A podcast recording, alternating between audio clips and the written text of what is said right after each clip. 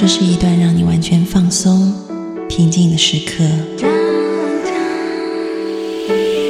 这是一个让你感受温暖、自在的原地。在当下，在这里，你可以真诚的面对自己。我是你的心灵守护者，我是安安老师。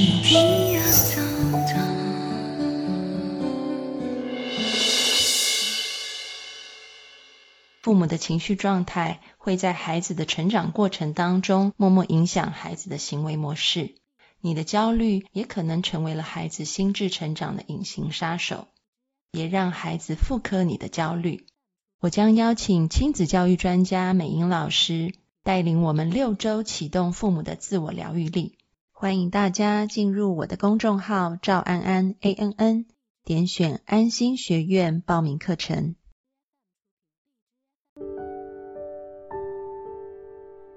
Hello，各位观众，大家好，欢迎收看今天的直播，我是安安老师。今天的直播呢，我们的题目是“创作是心灵疗愈的旅程”。这个题目一听就是知道我们今天的主题内容就是要讲创作啊。那很高兴我邀请到现在旅居在米兰呃的艺术治疗师圆圆来到节目当中，要先请圆圆跟大家打个招呼。嗯，观众朋友们，大家好，我是在米兰的华人艺术疗愈师，我叫圆圆。大家听到他的声音，是不是有一种要酥麻的感觉？我第一次认识圆圆，我就是觉得哇，他的声音真的是比林志玲还嗲，你知道，一听骨头都要酥了，很有疗愈力。有人在弹幕上打太甜了，你的声音。卡哇伊是吗？嗯，那可能那我生气的时候会很吓人。你生气的时候应该也会。你生气的时候应该也是很嗲吧？我猜，就是嗲的方式在骂人，在生气而已。嗲的方式尖叫，是不是这样？好像不是哦。好 了好了，不吓大家了。我先我先呃调查一下好了哈，因为这个调查呢，大家可以打一下哈。因为今天我们的主题是创作，是啊心灵疗愈的旅程，所以我要想想问一下大家，你最近一次创作是什么时候？这个创作包含很多面向哈，嗯，可以是艺术任何的表现方式，比如说。嗯，你可以，你可能写散文啊，写小说啊，或者是你画画，或你跳舞，或你唱歌，这些全部都算啊。所以你是你最近最靠近你的一次创作是什么时候？然后你的表现形式是什么？请你们在弹幕上打，让我们可以知道一下。比如说，可能我会写说，呃，一周前，然后我写的是跳。啊，那就 OK。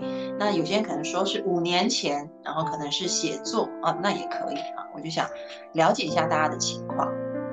好，有人说唱歌，那大概是多久以前？我想理解一下，就跟你们现在时间的差距点。哦，有人是弹古琴，有人昨天在自由书写，还有吗？其他人一周前画画。插画设计创作，有人今天在唱歌，哦，很棒。还有吗？上个月在写东西，好。昨天写作，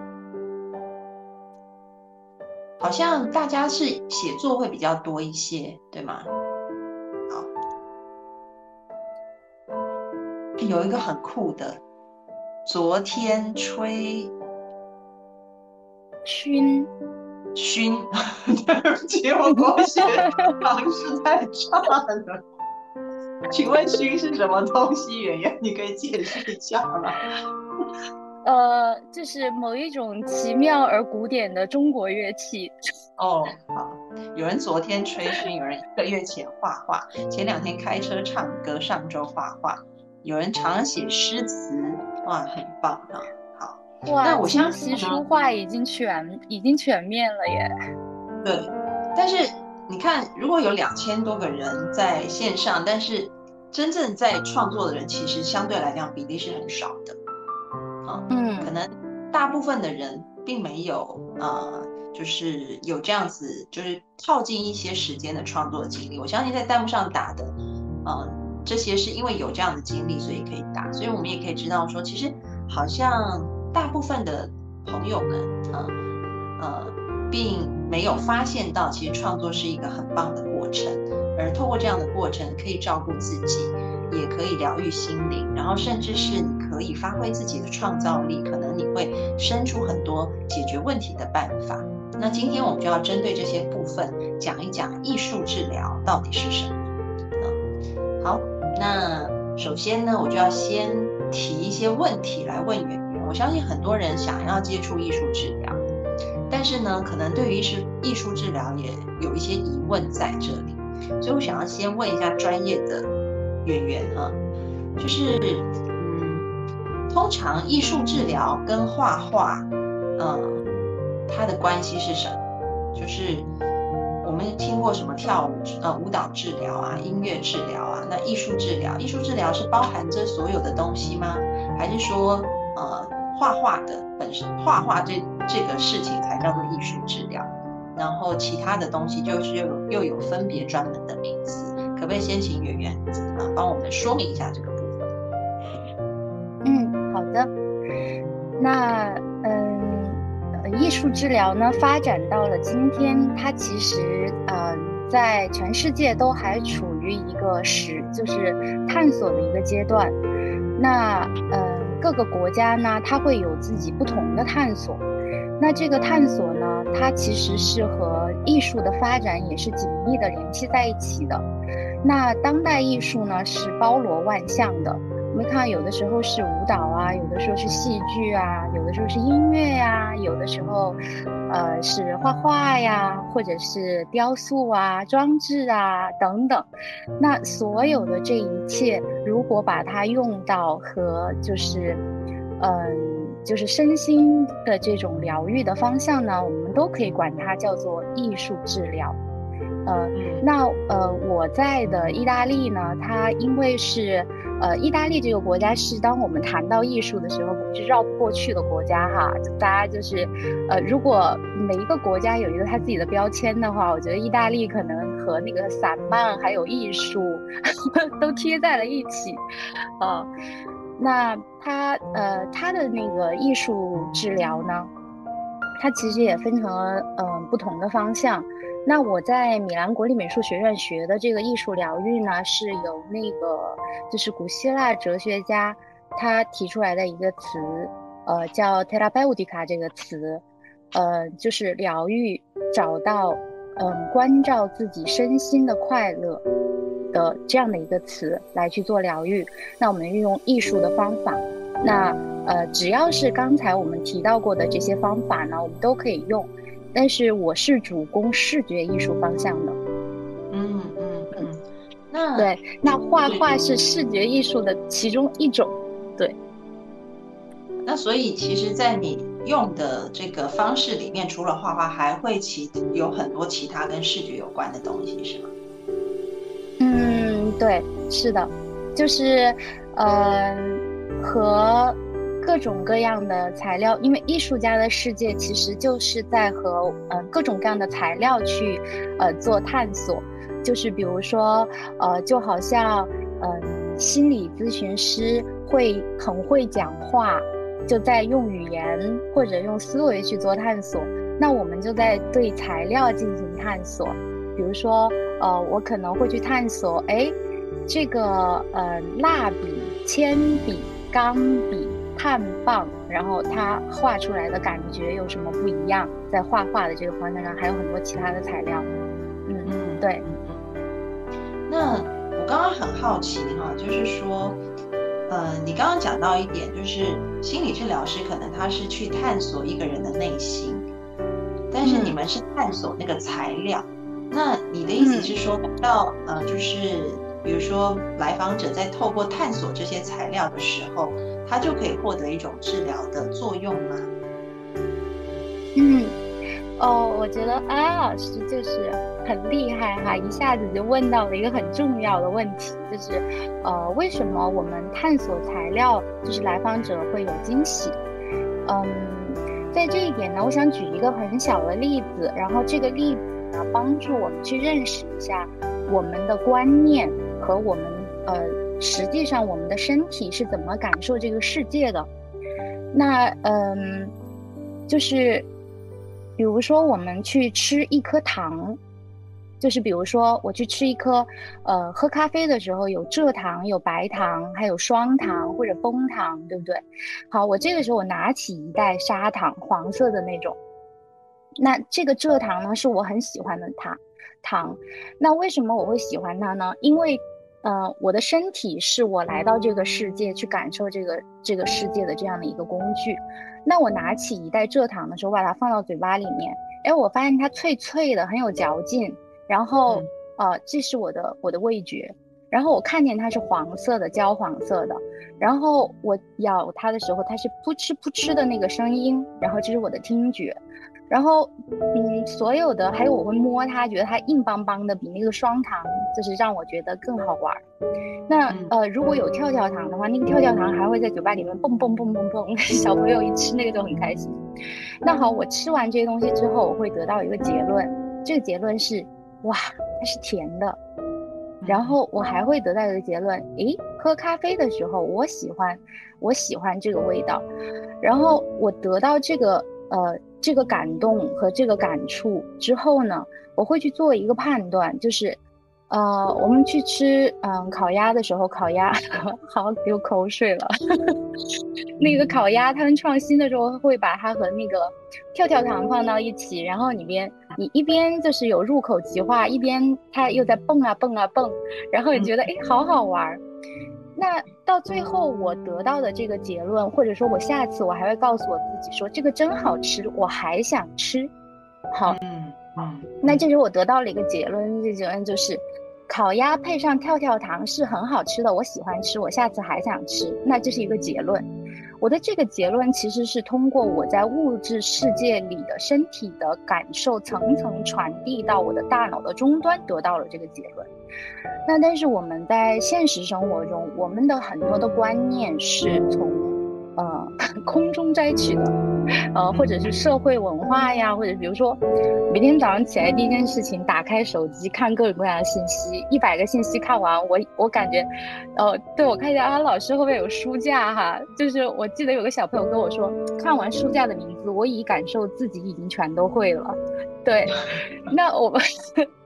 对我们刷手机的时候有同样的感觉，就是，哎，我觉得这个结论不错，它应该是最好的，呃，我就用它了，嗯，但事实上我的身体可能它并不同意，对，所以这个时候呢，我们呃艺术疗愈师呢就通过对于材料的世界的重新的探索，就让我们和我们的身体在一起，重新去找到我们感知这个世界的方式，去诚实的面对我们的身体给我们的信号。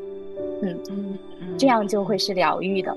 然后你会发现，原来我的身体知道这么多答案呀。嗯嗯嗯，所以其实是非常非常着重在一种感官经验的呃经历上面，然后透过那样的经，也许你会重新的去建构一些新的想法，是这样子的吗？是的，是的，非常非常的准确，就是运用材料，然后去重新构建我们生命底层的体验。嗯嗯，那呃，就是这样子看起来，好像可能很多人，比如说在一开始听到艺术治疗的时候，第一个反应就是我不会画画，或者是我不会我不会跳舞啦，啊，我不会唱歌啦，好像就。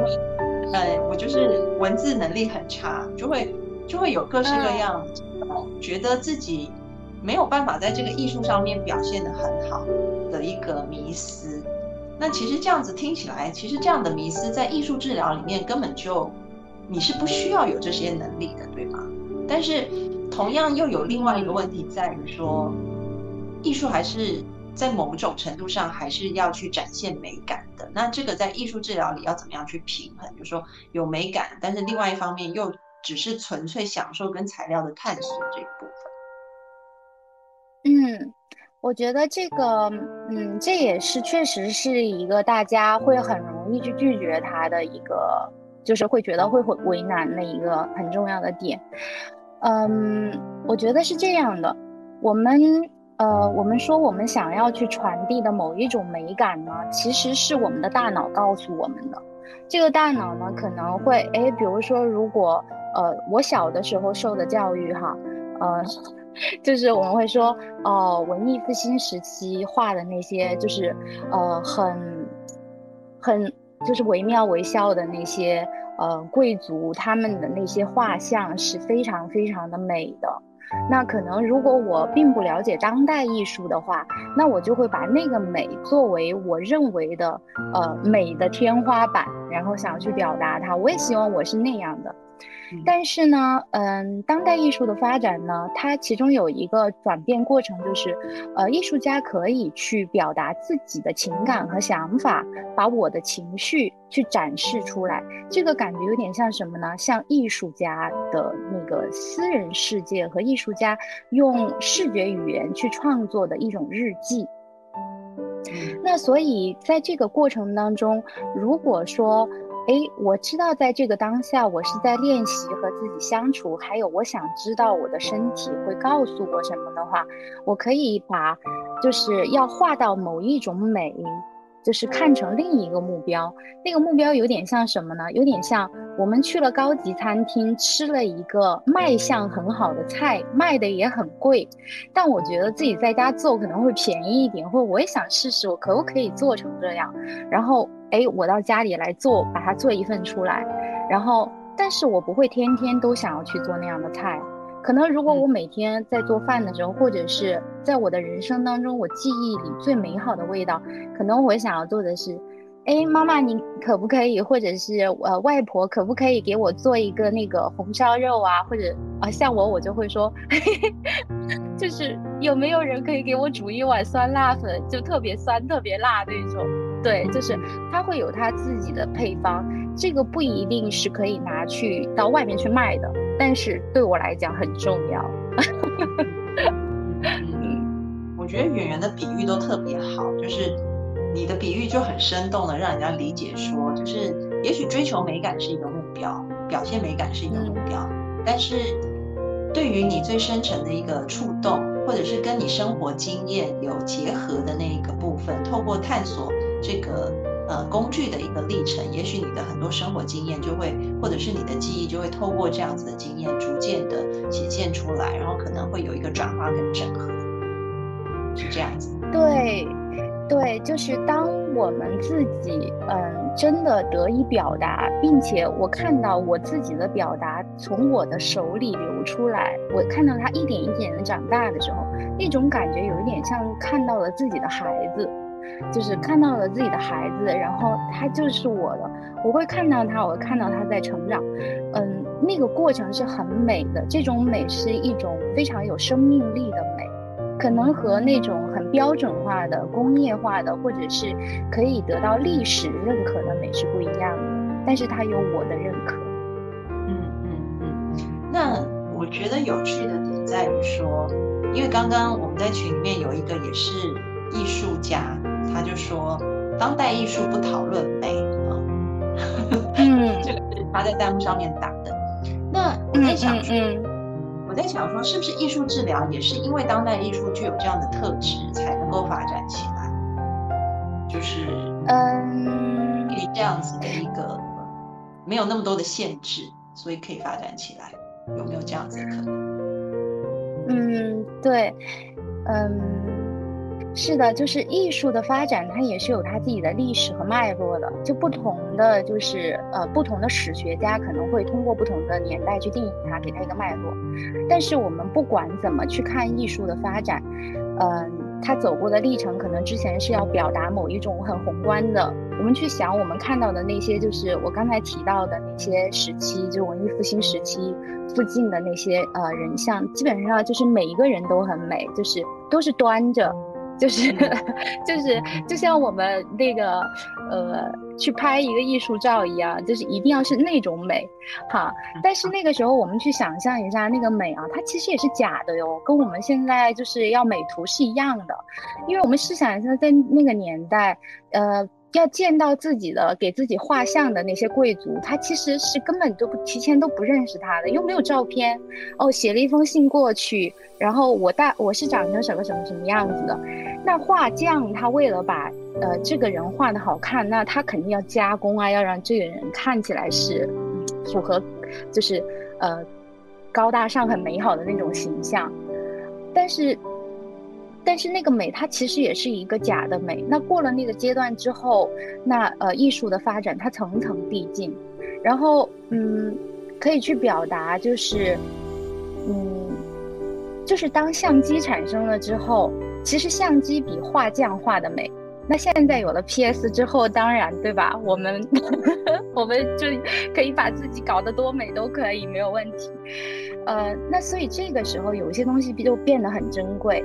就是我们的真诚，我们生命底层的那些力量，这些东西就会变得非常的珍贵，呃，然后那些质朴的、动人的，呃，就比如说抖音很火的那些视频，其实我也经常看，就是会有朋友传给我，呃，我特别爱看一个在工地卖盒饭的小女生，特别喜欢看她，我就觉得很质朴，对，很质朴这样子。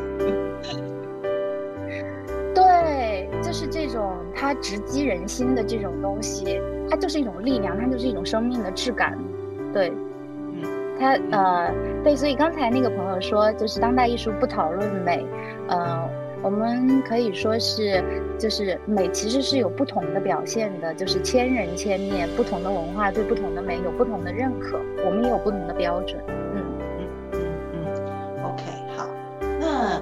我这边就是我也讲一下我自己怎么会呃，就是接触到艺术治疗哈，然后嗯，开启这样子的一个缘分，其实是呃，我想有一些人如果听过我们的这个共同体的音频节目，应该多多少少的都知道，台湾有一位艺术治疗的老师，也是开山祖师，叫做吕素贞老师。然后有一次呢，我在逛旧书摊的时候，就看到一本书。呃，刚好是呃那时候共同体在内地，然后想要去推广一些全人治疗。这个全人治疗可能是我们将心理学、外科手术，然后这个神经科学、物理学，甚至是这个音乐、舞蹈啊、艺术都包含在这个治疗的范畴里面，去帮助一些植物人唤醒。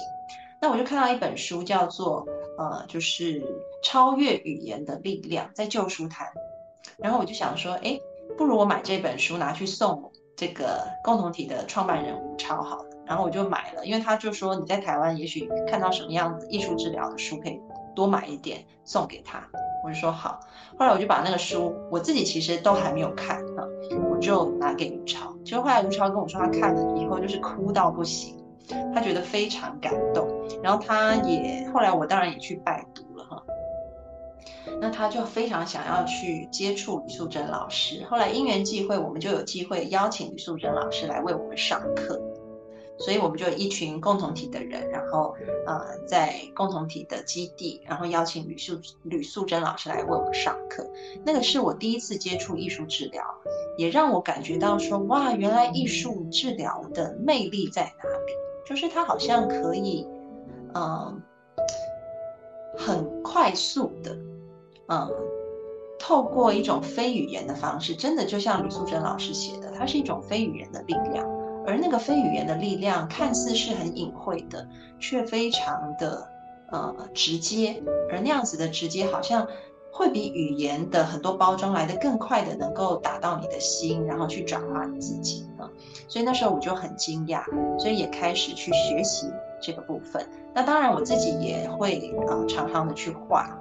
然后透过艺术治疗的方式来疗愈我自己啊。那我想，呃，吕素珍老师有一段话是让我非常感动，也是他的学生常常会听到他讲的。他说：“万物皆有缝隙，啊，没有人是完美的。我们不需要去追求完美，不需要去把那个缝隙堵起来，而是要让这个缝隙成为光进来的地方。”啊，所以重要的是是让光进来。所以透过一个艺术治疗，也许我们就在开启自己能够让光进来的一个进路。就像呃，对我我我下面讲的纯粹是我个人的感受跟分享哈，不代表任何艺术治疗的理论或者是呃，就是艺术治疗师的说法，纯粹是我自己在做艺术治疗的一个体验的感觉哈。常常会有人说我不懂画画，我不会画，或我不懂跳舞，我不会跳，我不懂唱歌，我不会唱。但是呢，如果你去问一个三四岁的小孩，你说跳舞。那每个小孩就扭的这样，就是对，就开始跳了啊。然后你跟他说唱歌，他马上就开始唱。你跟他说画画，他就拿起笔就是开始涂鸦。好像我从来没有听过一个小朋友说我不会画画，我不会唱歌，我不会跳。这个是人与生俱来本来就会的东西。但是当我们越长越大，好像这个东西就被掩盖住了。我们会开始寻求有很多的技巧。很多的功法是不是符合所谓的美感等等的东西，所以与生俱来的一个创造力就被盖住了。但是在艺术治疗的过程里，也可能是因为他并没有对美感有所要求，而纯粹只是探索。所以透过这样的过程，我好像回到了一个孩子的状态，回到了那个最初的童心，而那个东西是返璞归真最有力量的东西，而那个。最有力量的东西，它好像就可以帮助我跳脱原本在日常生活当中看事情的一个框架，回到一个很纯然的角度去看事情，所以内在就会出现一个转化跟整合。比如说，我记得我小时候最喜欢下雨了，因为我们家住在很低洼的地方，下雨天就必淹水。你想，如果我今天是一个大人，我会很期待下雨天吗？我肯定不会，我肯定会想，天哪，这下雨了，待会家里又要淹水，对不对？要搬东西。但是以前我就是非常喜欢台风，我小时候太太喜欢台风了，因为台风一来，我家一定淹到大人的膝盖，一定淹到这么这么严重，那真是。那这时候我就可以坐在一个大脸盆里面，在客厅里滑来滑去，我觉得很快乐。这样这时候呢，就是呃，我们全家就会聚集在二楼，因为我们家是一二楼这样子。那我们全家就会聚集在二楼，然后大家就会一起聚在二楼里面做所有的事情。那其实对一个孩子来说，全家可以通通聚在一个小小的地方，那感觉是很温暖的。所以我就非常期待淹水，因为只要一淹水，第一个我可以划着我的大脸盆去玩水，然后第二个呢，我的爸妈就不用上班了，因为他们要抢救，然后我们全家就会全部都睡在同一个地方，你知道吗？全部都挤在二楼一起睡觉，我就很开心。但是你想，一个大人怎么可能一看到台风天，肯定就是我的父母一定是愁云惨雾的。对，又要跟公司请假了，然后又要又要搬东西了，然后又要处理善后，所以就失去了那个，嗯，小孩子看灾难跟大人看灾难是完全不一样的视角。这个也很像以前我也很喜欢一部意大利电影，那个我不知道内地怎么翻，叫做呃《美丽人生》，台湾是这样翻，就是讲一个爸爸带着孩子，是，嗯，爸就是。爸爸带着孩子，然后被纳粹抓进集中营，但是他们透过一个游戏的方式，就是本来集中营的生活是很恐怖的，但是爸爸就跟孩子说：“哎，其实我们是在玩游戏。”所以就透过孩子的视角，一切恐怖的事情都变得很好玩了，是一种游戏。因此整个意义就改变了。我觉得艺术治疗对我来说，就是有一点那种感觉，好像就是回到一个孩子的部分，跳脱了我现实生活中的视角。不管我画的好不好看，我就是画；不管我唱的好不好听，我就是唱；不管我跳的好不好看，我就是跳。因为我就喜欢，我就享受，嗯，所以我自己也在里面受益很多。好，我看一下大家的弹幕。我觉得安安老师说的这个，我觉得就是很感动。就是其实你刚才有用你自己的这个人生经验去解释了一句，那个著名的艺术大师毕加索曾经说过的一句话，是他的一个很有名的一句话。我用了四年的时间画的像拉斐尔一样，但我却用了一生的时间像孩子一样画画。嗯那嗯，其实我们每一个人，我们都有我们自己的艺术语言。如果我们去当代美术馆去看，可能我们之前看不懂他们在做什么，可是他们最后留下来的那些作品，会进入到史册的作品，却往往是艺术家去超越了那些标准化的模式去画出来的画之后，去探索到了某一些属于他的笔记的艺术语言的。那个痕迹留在了那个作品上。那呃，我在这儿呢，我可以用一幅画举一下这个例子哈。嗯，我不知道这个作品哈，这个作品大家觉得它美不美？不一定会觉得它会美哈。但是呢，它确实是意大利一个很有名的艺术家的作品，他也是意大利著名的舞嗯舞台美术师。大家可以看到，在这个部分，我不知道可不可以看到，有呃竖着的，就是一条一条的。就是凹进去的那个线，就好像有点像瓦楞纸的感质感，是吗？呃，对，这个是瓦楞纸，但这个下面这个白色的部分不太容易看见哈。这个有凹进去的，就一条一条一条一条的。嗯嗯嗯。那这个这个部分呢？呃，然后你看还有很多的绳结啊什么的这些这些东西在上面。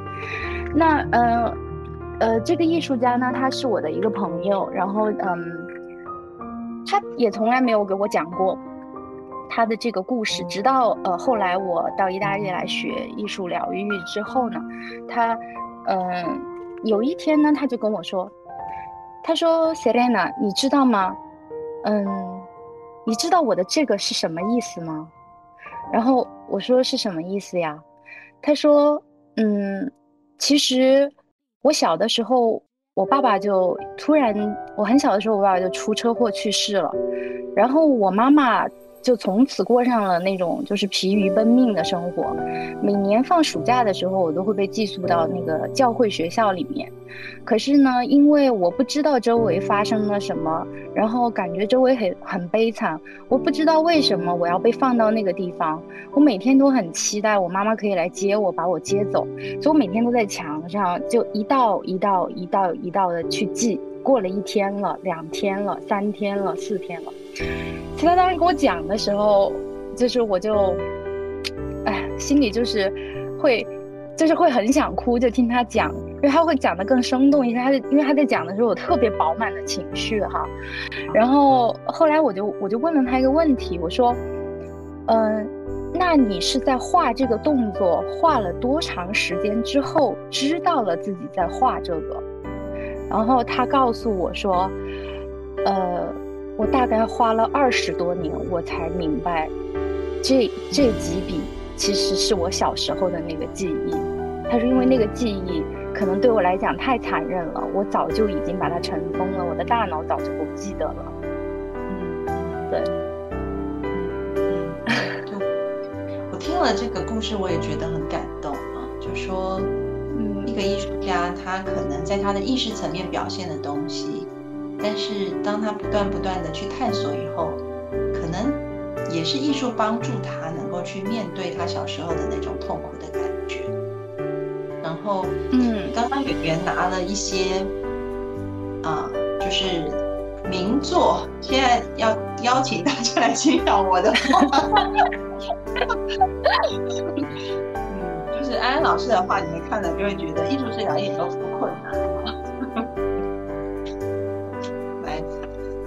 这是我，因为我我常常也会自己画啊。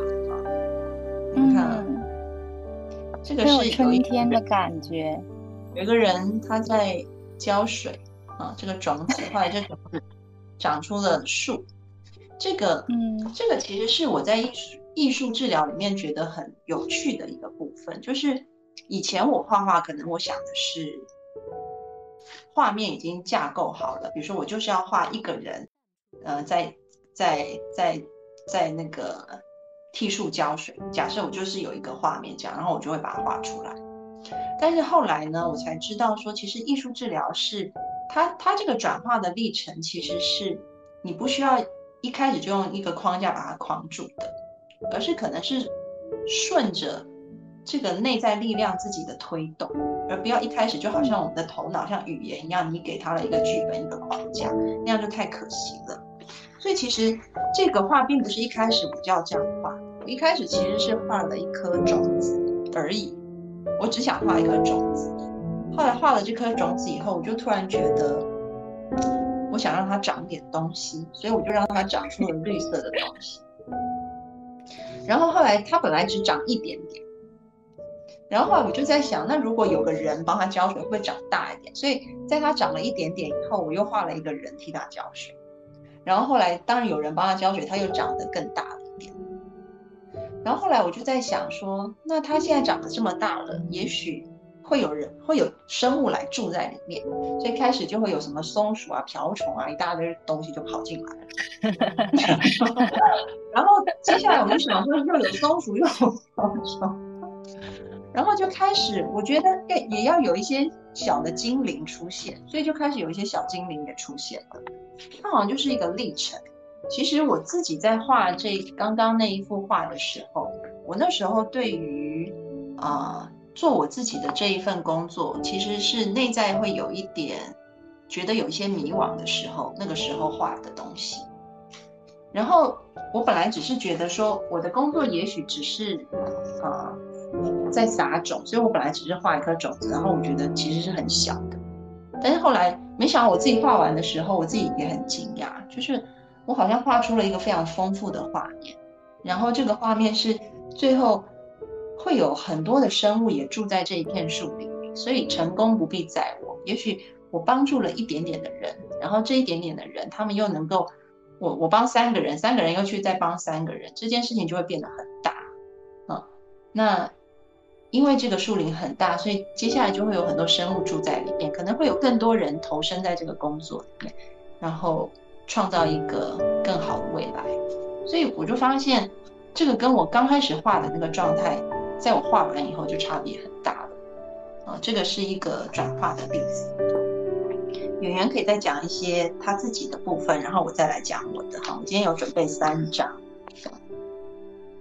哦，呃，我还我还想回应一下那个，就是不会画画可不可以做艺术疗愈师这件事情哈，就是其实我就是一个很不会画画的，很不会画画的人，然后呃，但是呢，我前一段时间呢，嗯，就是我学会了一个新的词语，好像是在心理学界才定义出来一个没有多久的这么一个症状，给了它一个名字，叫心盲症。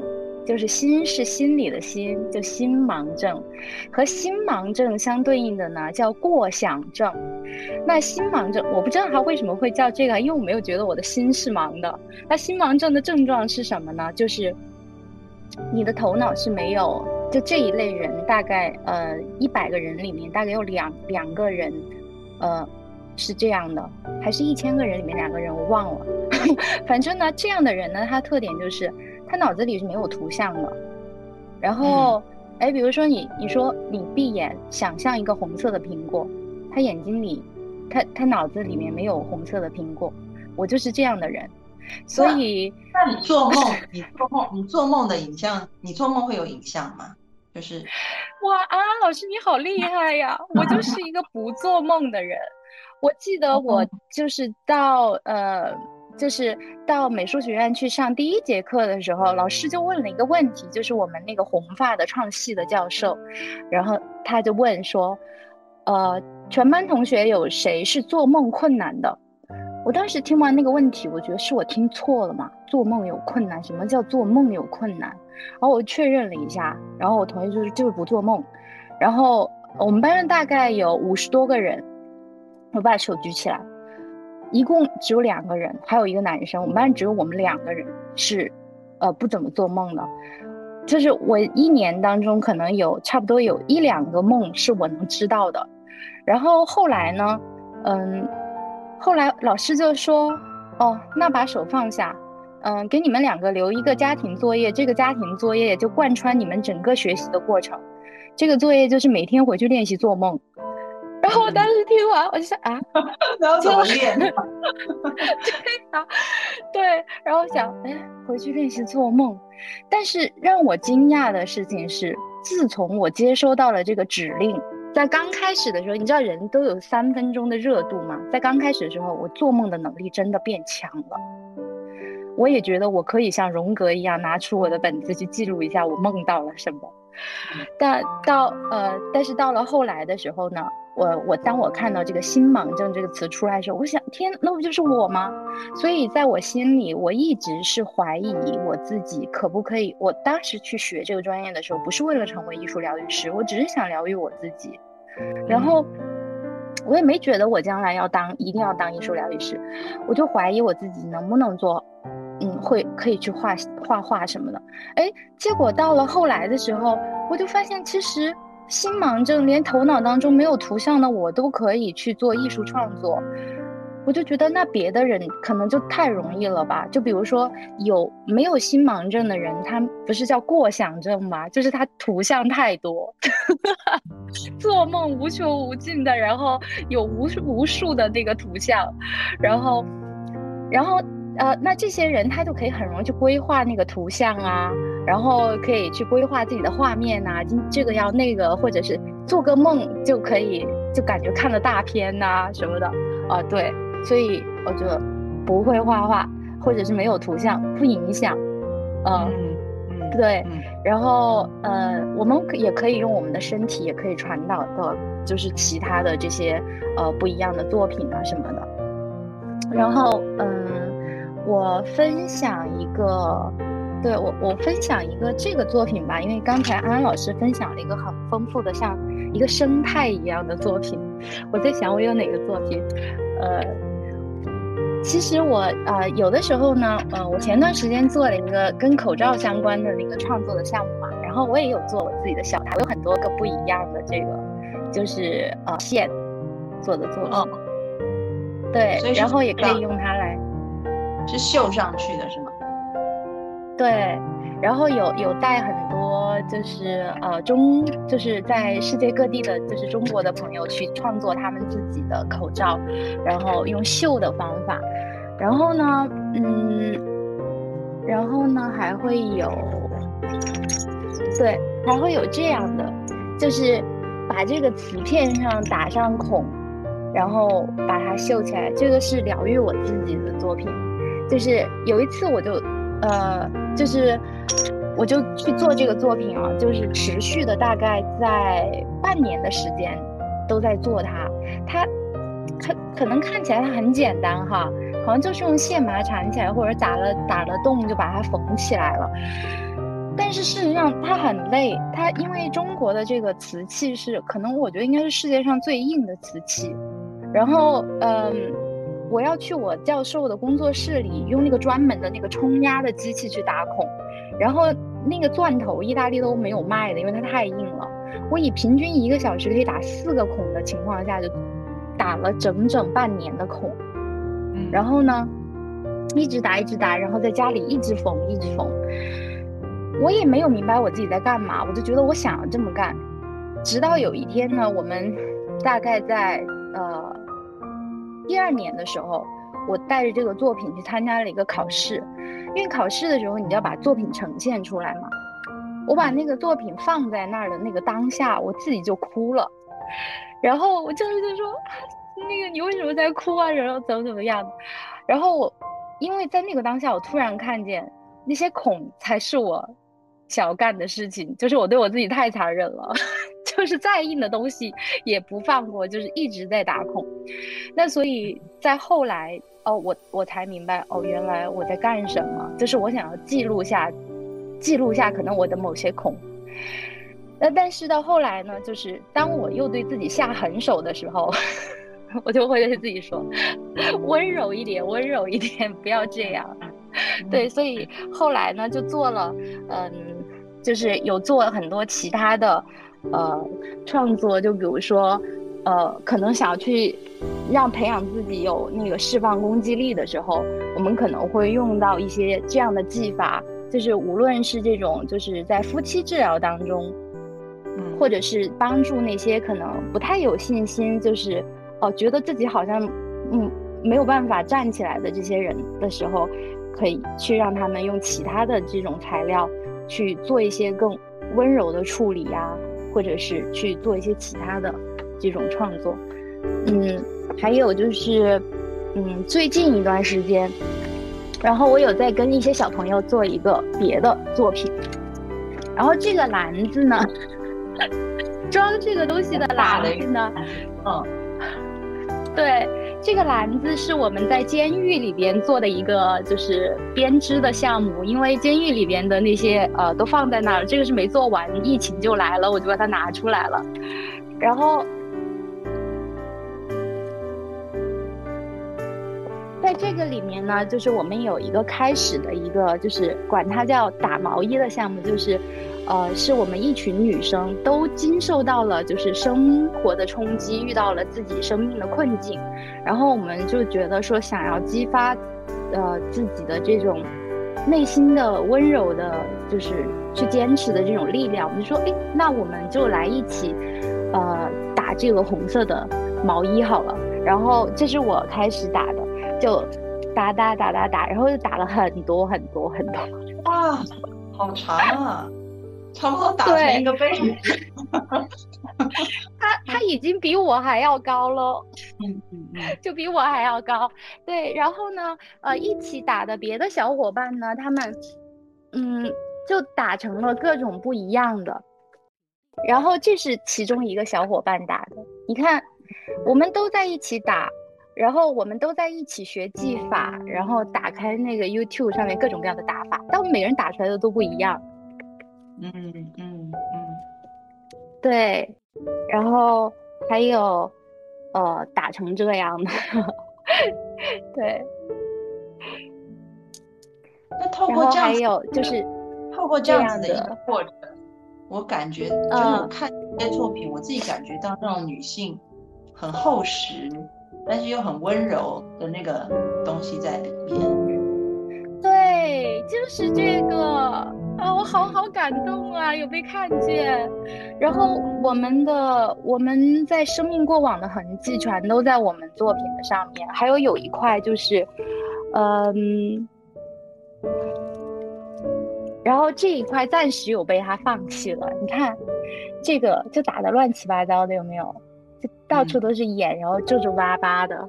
然后他来，然后他来了之后，他问他问我说：“他说，就这个这个作者，他问我说，哎，这个是我们是我打的吗？”他就问是，我说是你打的呀。他说：“哇，天哪，我那个时候我的心情是什么样子呀？那也太糟糕了，这就是我呀。”对，就是就是这种，就是这种，嗯。力量啊，还有就传递出去的东西，当你不去控制它的时候，它会给你很多答案。我看到有人说，打毛衣真的打毛衣真的可以疗愈吗？他是用强迫症治疗教育。啊，这这件事情是这样的啊，好熟悉，好熟悉啊，好疗愈啊，都有啊，我想。那个演员，他之后我们还会固定的邀请他来到直播节目哈，所以可能很多人对于艺术治疗有一些疑问，这真的可以疗愈吗？那嗯，这真的有效吗？等等的哈，那我想这些问题都可以放在之后演员来的时候，因为今天现在还剩差不多十分钟的时间，我想要请演员带我们做一个小小的活动啊。然后让大家可以稍微玩一下，就今天除了听讲以外，也可以玩一下，嗯，就是有一个小小的体验。所以现在我要把时间先请圆圆来带我们做一个小体验哈。好，嗯，那好吧，那接下来呢，大家可以嗯去拿两支笔，还有两张白纸。然后两支笔呢，最好是一支是你用的最顺手的，一支是你用的不太顺手的。你也可以选你自己喜欢的颜色。然后再找到一个物体，或者是找到任何一个东西，就是你一只手能摸得着的这样一个东西。那我自己准备的是一个小小的手机，看古董手机。就是这个手机是我妈妈送给我的，所以我一直就带在身边。然后，呃，就看到它就会想到，就是会想起妈妈也陪在身边。然后呢，我们先拿出第一张纸，然后，嗯，大家准备材料的时候，我回应一下，那个打毛衣也可以，也真的可以疗愈吗？当然可以呀，就是任何材料都可以成为我们创作的素材。嗯，就是可以通过艺术的创作呢，去找到一种自我的陪伴。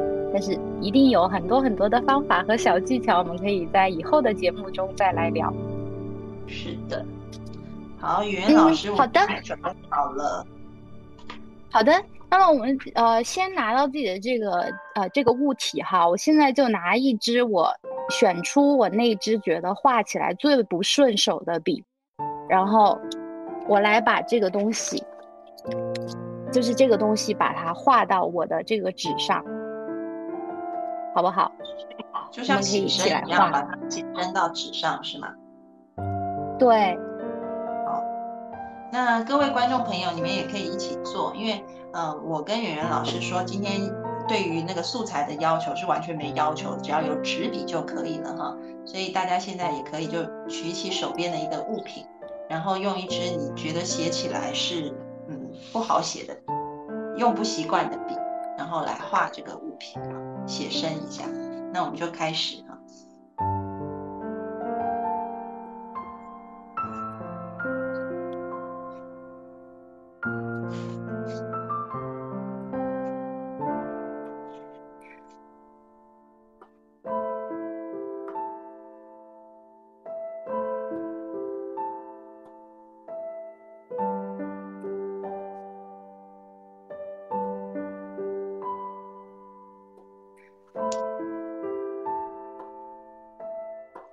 的那个就是艺术创作之路，不是呃直接从意大利开始，就在放养的路上越走越远了吗？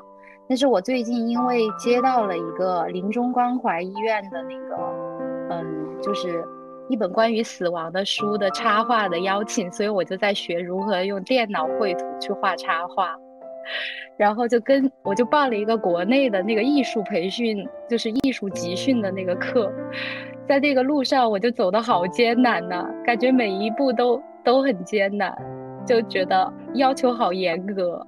所以各位朋友，你看，连艺术治疗师都说他画画觉得很艰难，所以大家大家真的不要有任何的障碍。就像我现在看着我画出来的东西，根本就认不出来它是我前面这个东西。可以给我们 看一看吧？但是我已经尽力了，我还没画完。继续画。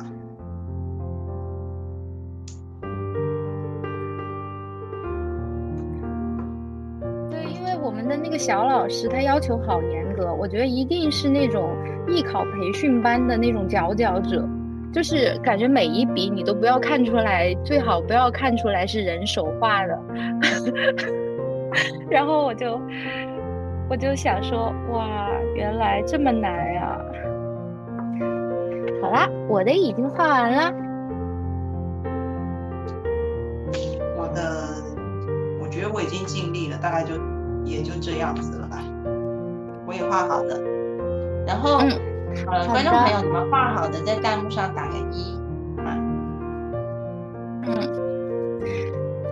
我给大家看一下我的哈，你们可以看一下一个不太会画画的艺术疗愈师可以画成什么样子。这就是我画出来的样子，我觉得还挺像的呀，至少还看得出来是你刚刚拿的东西。我我选了一个简单的东西，你知道这什么吗？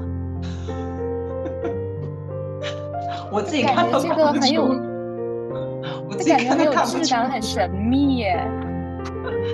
你们猜到的是什么？如果猜到的，安老师把这张画寄给你。我觉得它像一个吐司，吐司吗？有人猜得到吗？猜得到可以在弹幕上打。包包。哦，包包，哎，对，像狗。请 请问这位说狗的这位朋友是从收藏到我的画作？我画的是这个，我桌上有一个那个胶胶带台。我就画了一个胶带。哦，哦，哇！我啊，很还挺，我我觉得这个，我觉得这个画更有意思一些，就是画比胶带台更有生命力一些。哇，果果然就是安安老师之前的那些习练都没有白练哈，一看功力还是有的。嗯，好，然后呢，我们接下来要干件什么事情呢？接下来呢，我们要选一个我用起来非常顺手的笔哈，就是什么都可以。这一次呢，我们要先一起做一个练习。我先做一个什么练习呢？请大家把眼睛闭上。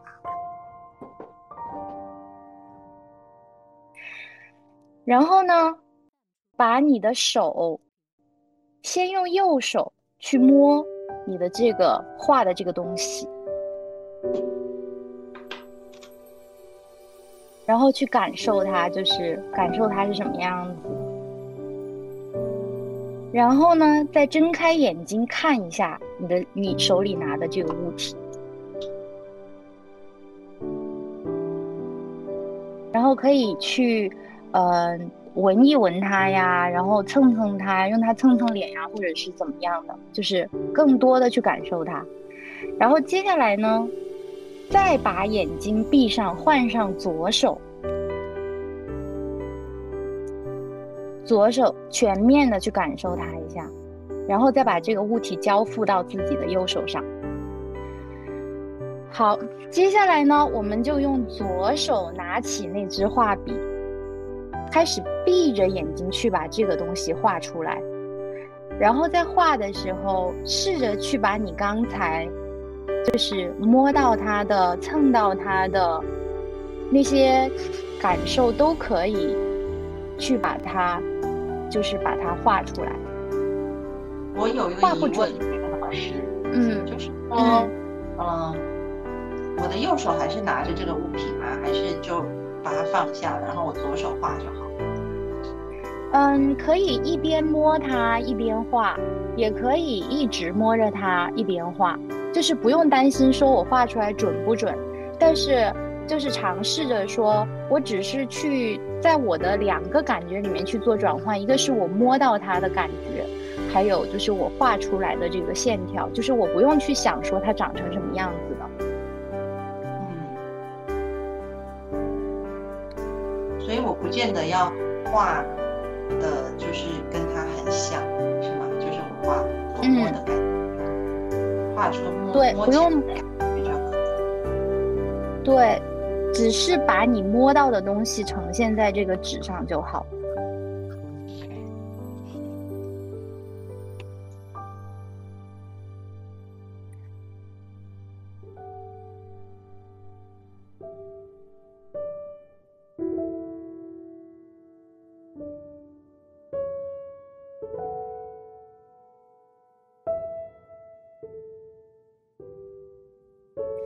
呢，大家觉得画了之后，可能你会觉得，哦，我没有对准它哈。这个时候，再睁眼，睁眼，在你现在已经画了，画出去了没有关系，在你已经画的这个地方继续加工，然后把它就是加工成你刚才感受到的这些部分。但是都要用左手哦。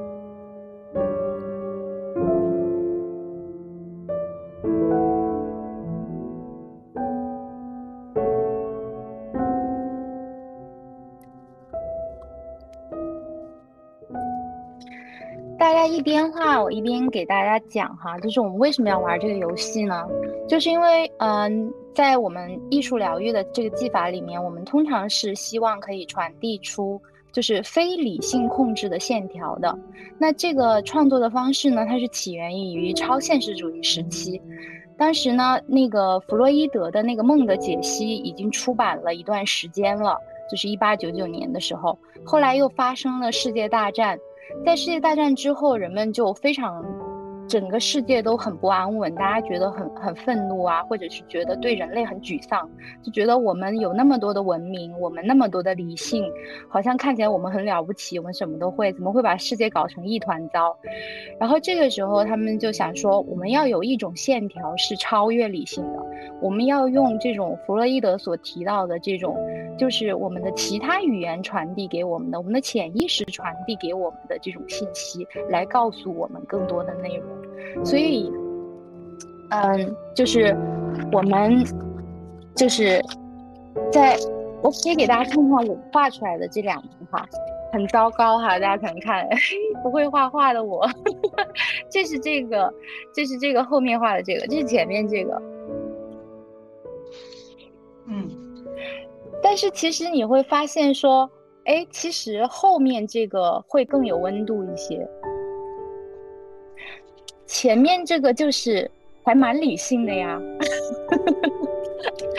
对，那嗯，通过这种方式呢，我们因为我们呃没有那么容易能够控制到自己的时候，我会更容易让我自己去跟着我的笔触去走，跟着我的笔触在摩擦到的时候去走，然后嗯，去画出那些我也不知道会画出来的是什么东西，他会告诉我一些内容。就像嗯，我的画画的老师，就是曾经跟我说，我那时候刚刚开始就是跟熊亮老师学学国画嘛，我我也不太会画画，然后我就说，我说那熊老师这个怎么画呀？怎么画都很丑。然后你熊老师说，你去画就行了，你觉得应该怎么画你就怎么画，画不进去的时候，你去听声音，当你听到那个毛笔和纸摩擦的那个沙沙的声音的时候，你就知道怎么画了。嗯，我画的东西，因为我用的颜色是黄的，所以现在只能看到一坨。但其实我第一次画是画方框方框的线，一直画画到近。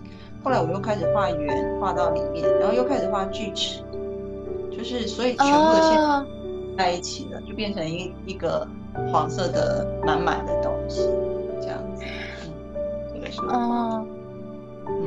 有有感觉说它虽然是黄色的，但是里面就是还是有很多的力量的耶。就是因为我摸到那个胶带，它是有硬的那个壳，但是也有中间很软的地方，然后还有它切割的地方是锯齿状的，所以我的感觉就是我想把这三种东西画在一起，所以我就画了，嗯，就是很方形的线条，还有圆形。的圈圈以及锯齿状的线条在里面，然后画的时候我就感觉，哎，这三个东西聚合在一起很有力量，这样也会有一种感觉，嗯，很有意思。啊！我看见弹幕上有朋友在说后面的更好更可爱，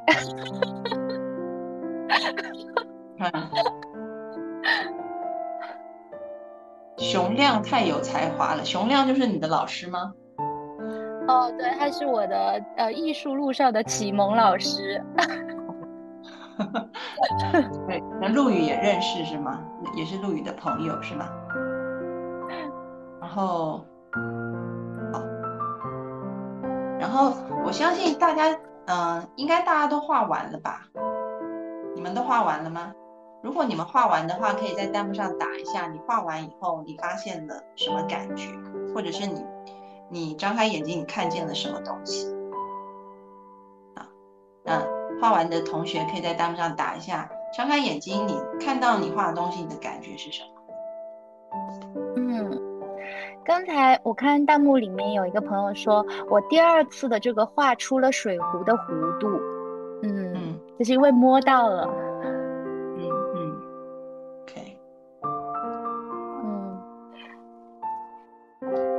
大家是因为还没有体会到那个感受吗？还是还在画？说不定还在画，根本停不下来。有可爱的感觉，左手画的蛮美的，跟自己想的不一样，有亲切感。嗯嗯，看第二个会感觉轻松，嗯，更圆润了。掉了画的。嗯，丑萌丑萌的丑。